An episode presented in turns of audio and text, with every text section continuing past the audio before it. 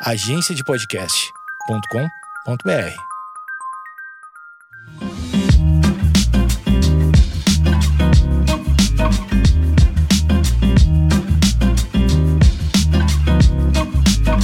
Olá, gente. É a Nina do Pensando Comigo.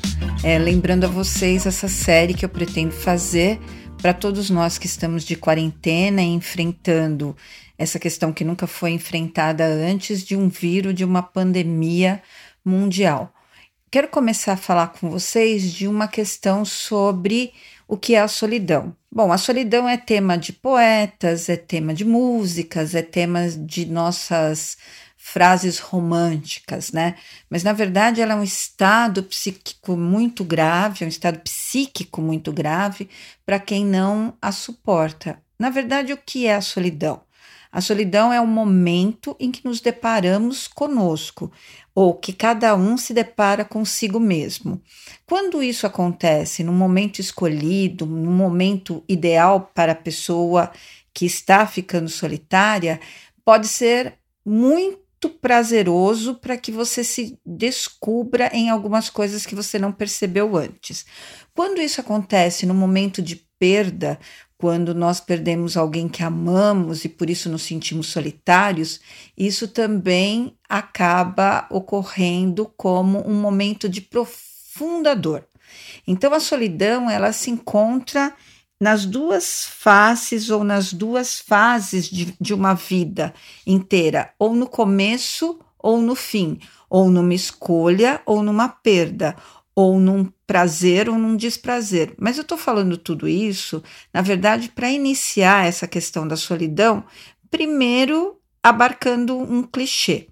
Na verdade, todo mundo diz que a solidão não diz respeito a estar só, ou seja, estar unicamente sozinho em um lugar não significa necessariamente estar só. Nós podemos estar numa multidão e nos sentirmos só. O que acontece agora com essa questão da epidemia, dessa pandemia, é que essa solidão ela é obrigatória. Então, Algumas pessoas vão sentir necessidade de fazer coisas que não fizeram e, portanto, passar seu tempo se descobrirem várias coisas, e outras pessoas, que é para quem principalmente eu pretendo falar, podem estar nesse momento, mesmo que com outras pessoas em casa, sentindo extremamente é, perdidas ou com um sentimento de perda. De perda do quê?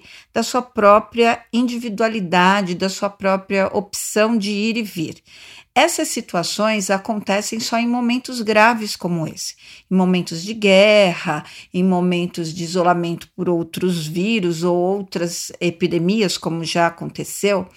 É, tem até vários livros românticos, inclusive, falando sobre isso, é, nós temos autores que falam sobre a solidão como um momento perfeito de reflexão. Sim, quando existe a opção de nós sairmos dela. O que acontece hoje que provoca algo que seja mais conflituoso é a falta de escolha. Hoje eu não posso optar por não estar só, caso eu esteja realmente só em algum lugar. Mais ainda, eu não posso escolher, mesmo estando com outras pessoas, ter essa sensação de solidão, porque o medo é exclusivamente meu. Então, o que, nós podemos fazer em relação a isso? A primeira coisa é realmente fazer essa, essa volta para dentro, é poder entender o que nós estamos sentindo realmente. Existem vários sentimentos envolvidos nessa situação. É, Existe o medo da própria solidão, de olhar para os lados e não ter o que fazer, com quem conversar. E aí a tecnologia é uma boa companhia, mas ela não dá conta de tudo, né? Hoje nós temos, inclusive esse método que eu estou usando, uma maneira de nos comunicarmos com outras pessoas, inclusive visualmente. Por outro lado, é, isso não dá conta desse sentimento do toque, da percepção do outro, do olhar, que é um, algo que nós estávamos perdendo voluntariamente. Quantos de nós deixaram de falar com as pessoas ou até ao telefone para que nós possamos mandar uma mensagem que é mais facilitadora e muitas vezes encobre essa sensação que nós precisamos ter agora de olhar para o outro, de tocar o outro, de estar próximo de alguém, mesmo que seja alguém absolutamente estranho. Quem agora não gostaria de estar num restaurante, de estar numa padaria tomando café da manhã, de estar fazendo coisas absolutamente banais no sentido de que até há alguns dias era uma coisa absolutamente comum. Eu poderia sair de casa agora e ir até a padaria, ou até um restaurante, ou até a praia, um parque, me encontrar com outras pessoas, mas dessa vez não é que eu não quero, eu não posso. E por não poder, essa sensação se torna muito maior.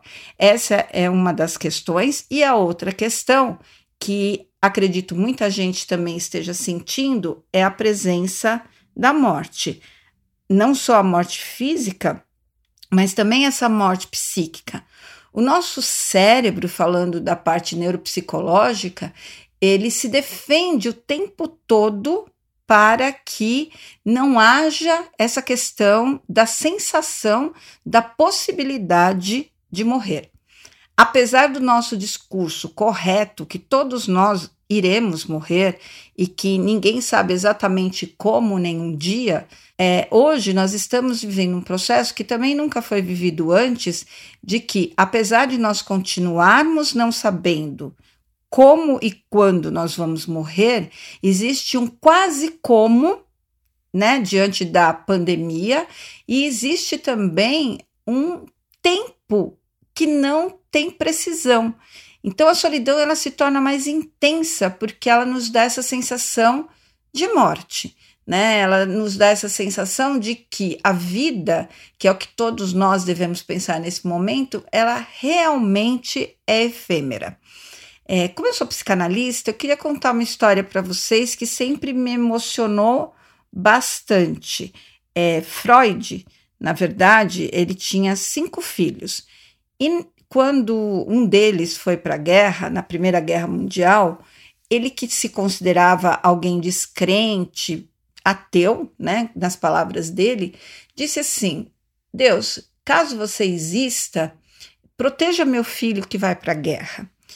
E o filho dele voltou, né, intocável da guerra, não sofreu nenhum ferimento e voltou super bem. Uma semana depois da volta do filho, a filha dele morreu morreu de tifo. Naquele momento, não se sabia que era tifo. Na verdade, se pensava que era a gripe espanhola. E aí, Freud escreveu um dos seus livros mais emocionantes que se chama O Futuro de uma Ilusão. Que, na verdade, a ciência dá conta de muitas coisas, mas a vida humana e a vida e a natureza dão conta de tantas outras que nós não podemos resolver. Nesse momento, ele passa, e aí é uma questão dele, pessoal, individual, a é, ter certeza de que Deus existe. Não um Deus qualquer, mas um Deus que faz trocas, nas palavras de Freud, né? Que ele diz: então agora eu acredito porque só ele seria capaz de fazer essa troca sem me avisar.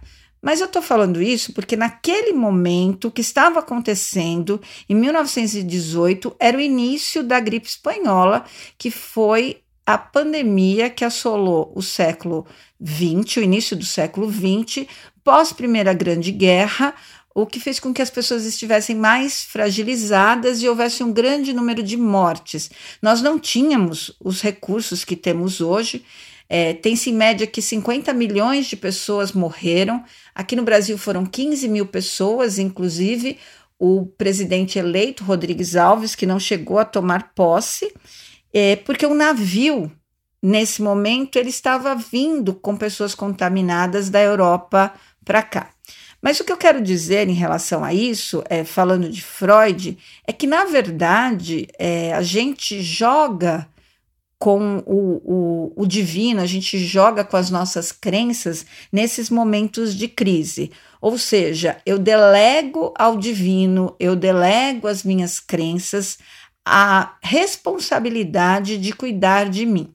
quando na verdade, se tratando da solidão, o que eu devo fazer sempre é tentar lidar com coisas que eu tenho muita dificuldade de lidar ao longo do tempo. Eu posso lidar com as minhas próprias questões, que psicologicamente estão muito afetadas, o fato de eu não poder sair de casa, não porque eu esteja com alguma coisa ou porque eu tenha feito uma escolha, mas porque houve uma escolha demandada por algo que ninguém controla, nesse caso a pandemia. Isso, essa é uma das grandes questões. A outra questão é que eu tenho que conviver com pessoas, com pessoas da minha própria família, com pessoas com quem eu escolhi estar juntas e que ao longo de muito tempo é, nós temos a sensação de termos deixado de lado. Eu tenho que sentir falta de pessoas que não podem estar comigo é, exclusivamente porque todos nós estamos em retiro. E a palavra retiro nos traz à mente essa ideia que nós podemos ter essa intenção de lidar com algo que seja da nossa crença ou com algo que eu chamo de psíquico, mas as pessoas podem chamar de divino, que é nos conhecermos. Mas o que, que é conhecer a si mesmo? Conhecer a si mesmo é fazer essa volta a, a dentro de si ou para dentro de si e fazer com que nós possamos enxergar coisas que nós vamos escondendo de nós há muito tempo. O que, que nós escondemos de nós há muito tempo? Nós mesmos.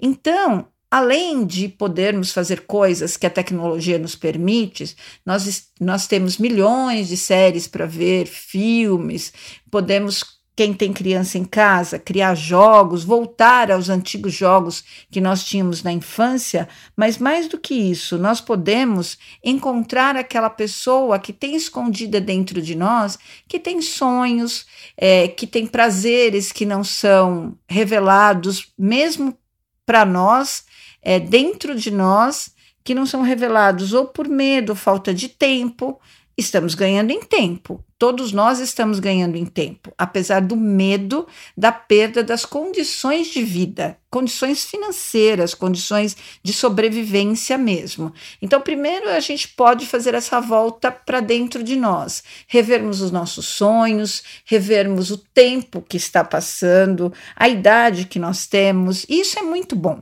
É como se você estivesse fazendo um processo terapêutico, um processo analítico consigo mesmo, o que nos deixa muito satisfeitos se nós encontrarmos aquilo que pensávamos que havíamos perdido. Alguém que nós fomos em algum momento da vida, é, uma solidão que pode satisfazer algo muito íntimo, que nós não temos coragem de dizer nem para nós, muito menos para o outro.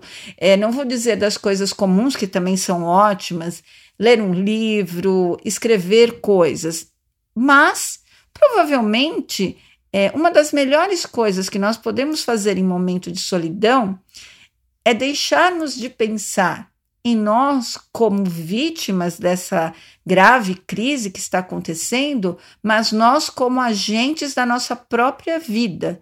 E fazer isso, por exemplo, é, contempla escrever um diário, por que não? Por que não escrever um diário do que está acontecendo? Não é porque eu não posso sair de casa que a minha cabeça não está dando sinais de tudo que eu posso pensar na vida.